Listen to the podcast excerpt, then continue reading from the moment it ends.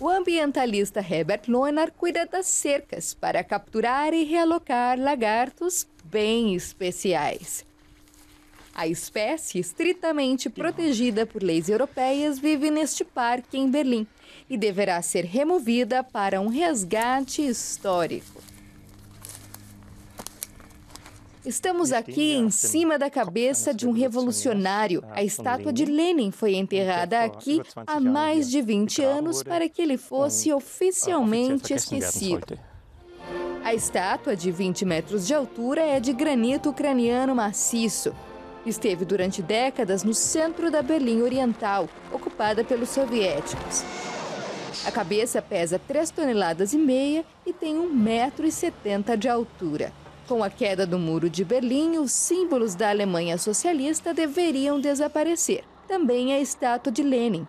Ela foi dividida em mais de 120 pedaços e enterrada no mato.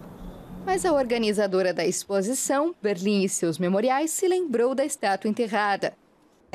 Corresponde ao conceito da exposição, que é justamente mostrar berlinenses e alemães através de memoriais. Vários problemas já foram superados. Batalhas administrativas com autoridades relutantes em desvendar a estátua e reclamações de moradores que pensavam ter se livrado de Lenin para sempre. Em 1994, um cineasta documentou o achado no YouTube. E quando isso se esclareceu, os lagartos entraram na história. Como associação, não somos contra a exposição ou a exibição da estátua de Lenin. Pessoalmente, eu até acho bom que ela seja mostrada em vez de enterrá-la no mato.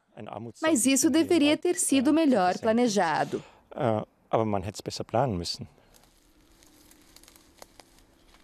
A tarefa agora é capturar e realocar os lagartos. Só depois é que a cabeça da estátua de Lenin poderá ser finalmente desenterrada.